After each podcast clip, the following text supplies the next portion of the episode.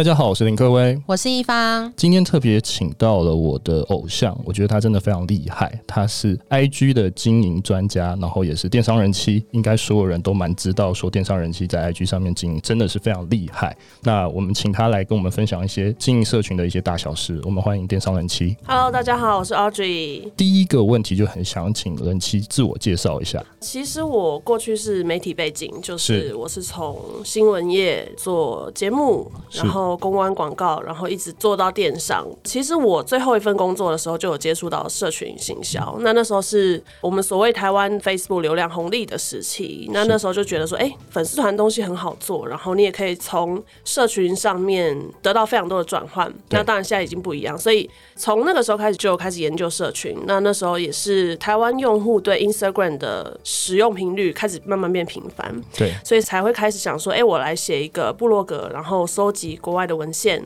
结合自己的观察，然后在那个时候的 media 里面，后来会转成做 Instagram 的原因，就是因为我朋友说他觉得好像一直都在纸上谈兵，对，不切实际，所以他才会建议我说，那我就直接开一个账号来实做。大家可以看到那时候其实还蛮短时间，就套用了一些经营的法则，然后一些手法。就在八十八天直接破万粉，我觉得还算是一个小有成绩啊，在当时。了解。嗯嗯，其实电商人气这个自媒体已经经营两年了，然后也出了一本书，现在也在做线上课程的分享，其实都是着重在 Instagram 的部分。了解。那我想问一下，当初为什么开始经营 IG？是有看到 IG 它比较多年轻人在上面吗？还是它可能是会有一个爆发期？Instagram 它是一个很有趣的社群平台，它跟我们其他社群平台的使用方式不太一样，包含它有更多的分众化概念，比如说像是现实动态啊，或者是以图像为导向的像这样子的内容，所以。也是蛮多变，然后又好玩。像我们每次去讲课，都会跟大家讲说：“哎、你手机拿拿出来，然后每个人 Instagram 打开，然后就发现每个人的 IG 都长得不一样，这就是比较有趣的地方。”所以才会开始想说：“那我要来着重这个部分。”了解。其实有看到，就是创办不到三个月的时间，就累积非常多的粉丝，这有什么样的秘诀吗？其实你硬是要说有什么秘诀，我觉得应该是说当时没有这么多的知识性账号在 IG 上面。其实现在也蛮多后辈，他们有一些账号也是很快，可能在短短一个月之内就冲了几万粉。目前来说，这个状况蛮普遍，只是当时可能是比较陌生的一个领域，对大家来说。了解，所以等于说知识型的 IG 账号，它都会有我们所说的一定的粉丝成长。我没有办法说现在还有这种情况或者这种流量的效益产生，但是我觉得的确还是有非常多的陌生领域或者是一些其他人还没有看到的利基点可以去着手。了解，那经营 IG 上面会有什么样的困难吗？我目前遇到最大困难就是你要不要一直去回大家的讯息，嗯、跟你你的私生活，然后跟你在版面上面公开的那个样子，你要怎么去分？对，那你是怎么去分的呢？我其实现在就是时间都塞很满嘞，然后也没有说硬要去分，因为我毕竟我的角色还是属于一个我必须要很常去测试各种素材跟各种分界线，然后还有各式各样的东西，所以目前来说还没有去抓一个分界。但是我觉得以一般来说，或是一般的个人品牌自媒体来说，我觉得还是要去抓，比如说真的有一段时间是所谓你个人的下班时间，然后还有你个人私生活的一个分界。了解，刚刚讲到角色，所以之前的人妻有大概想要定位这个人设就是人妻吗？因为我本来就人妻啊，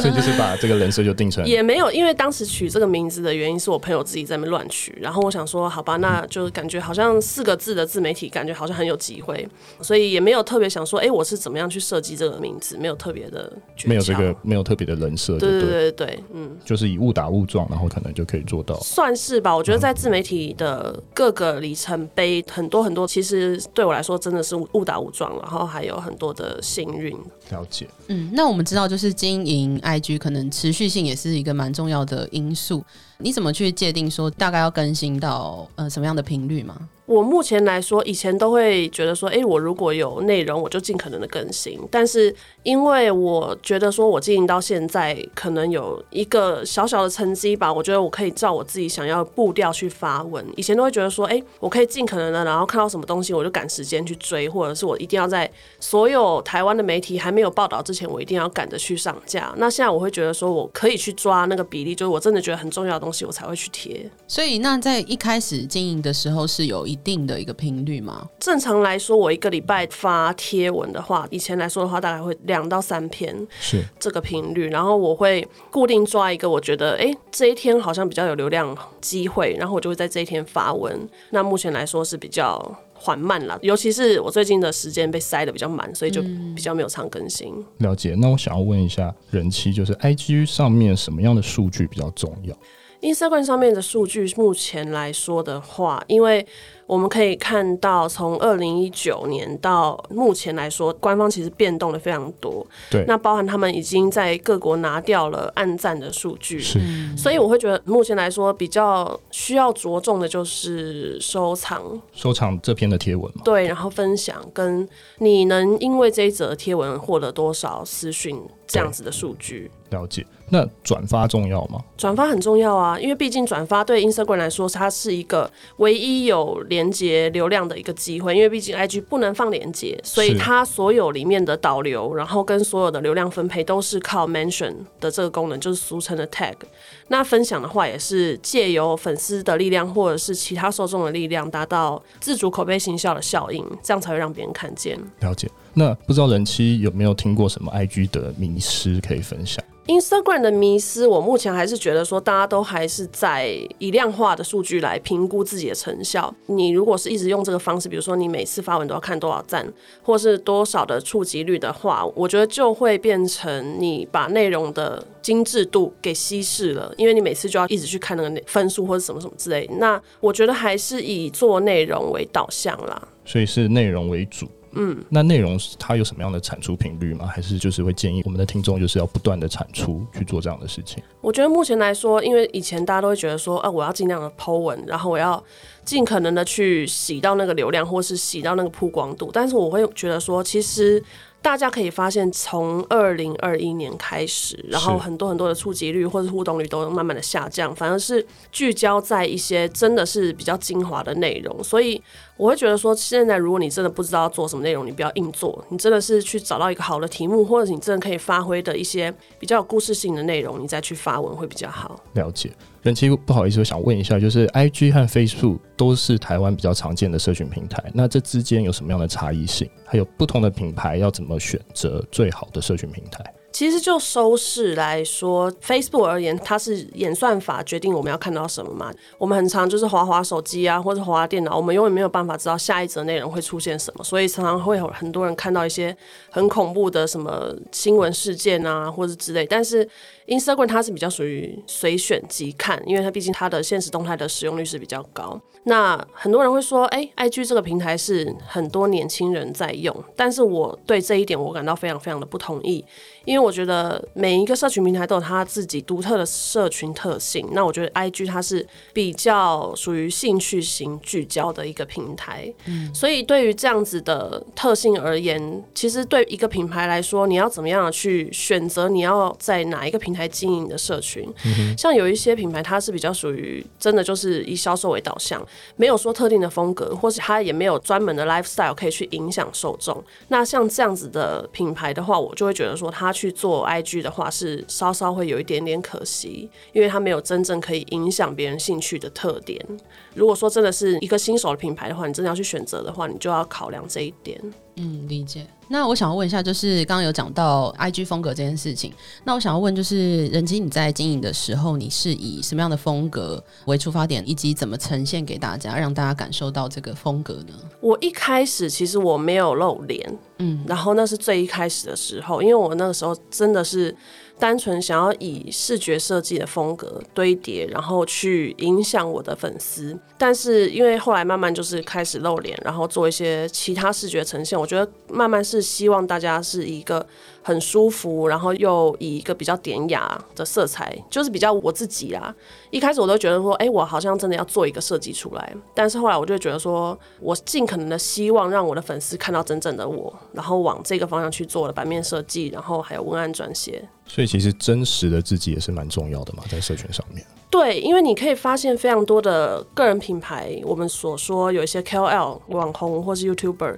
他们其实，在走到后期，你如果没有办法真的呈现真实的。了自己的话，其实观众大家也看得出来。对，因为现在的受众不是那么的单向接收讯息而已。嗯、对，那我觉得在这个部分的话，也是我目前非常在意的地方，就是你如何让人家看到真实的你。了解。嗯，但刚刚有讲到设计。还有版面的问题，那我想请问一下人气，就是设计版面或编排这类型有什么样的小技巧可以推荐吗？目前来说，我觉得小技巧的话，我觉得还是维持在一个粉丝对你来说是怎样的一个想象，你不要去中断它。对，我用一个电商的概念去来分享给大家好了，因为我觉得，比如说像很多的品牌官网是跟他们的社群是两种截然不同的设计风格。那这个东西对我们来说，我们就会觉得说，它已经从社群到官网会中断粉丝的想象，对，甚至是中断粉丝的情感。所以我觉得还是要有每一个地方都要有自己的风格。然后，并且让这个风格能够延续，才不会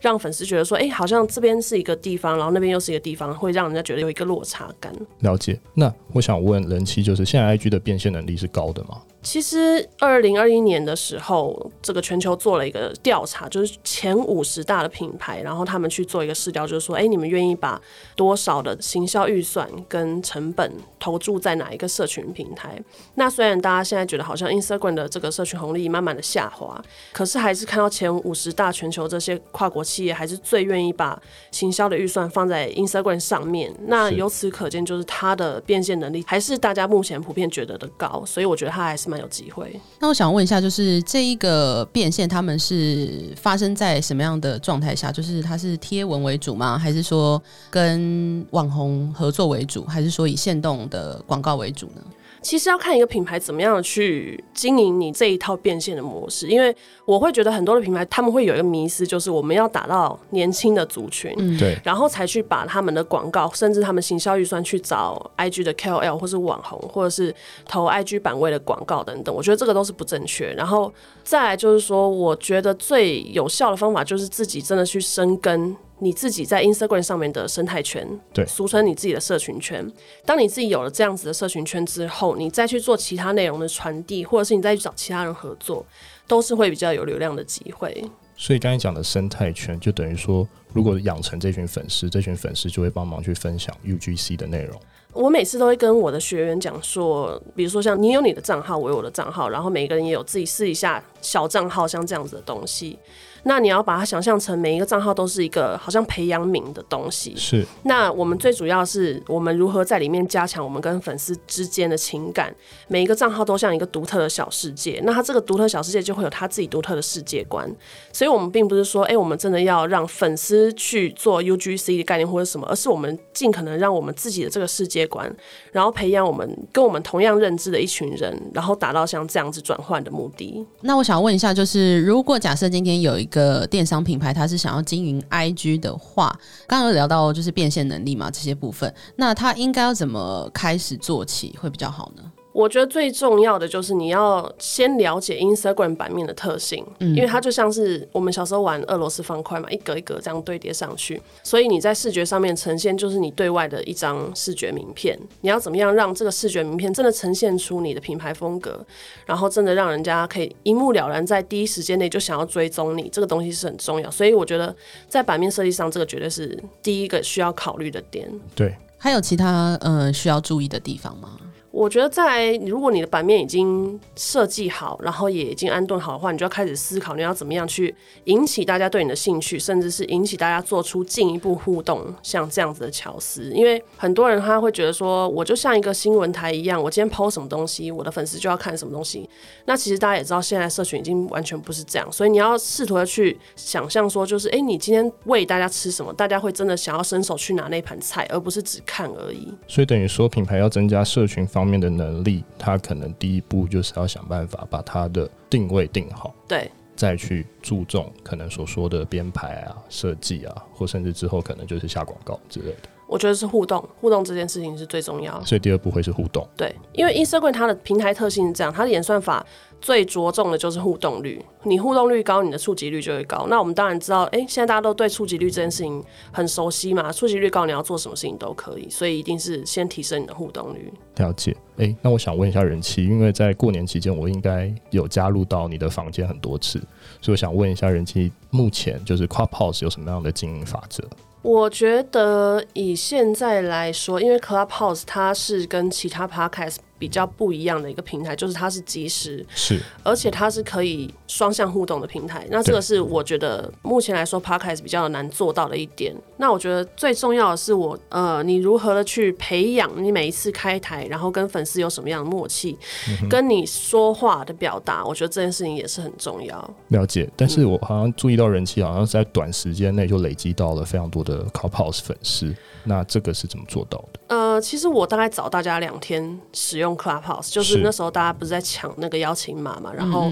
我是直接跟我戏骨的一个开发者的朋友拿，所以我比大家多用了两天，对，然后有最初期的流量红利，所以那个时候你只要在初期，你可以让自己有曝光，或者是频繁的开台，你就可以先累积。一部分的追踪跟声量嘛，那时间到第三天、第四天的时候，再有新的人加入的时候，他们一加入就会看到，哎、你可以追踪谁谁谁，有哪些名人也在上面使用，所以大家就会自然而然看到我。对啊，也是一个流量红利的机会啊。了解。所以人妻怎么看 Clubhouse？你目前看，就是未来的发展。我觉得它会越来越走向娱乐化的平台，因为最初最初开始，大家会觉得说，哎、欸，这个东西是拿来做学术探讨，或者是做读书会，或者是各种专业知识的分享。所以那时候不是一刚开始，很多人都在上面讲说，哦，行销怎么样，或是理财怎么样，或什么什么什么之类知识型的内容分享。可是到后面你会发现到说，知识型的内容已经让大家渐渐越来越疲乏。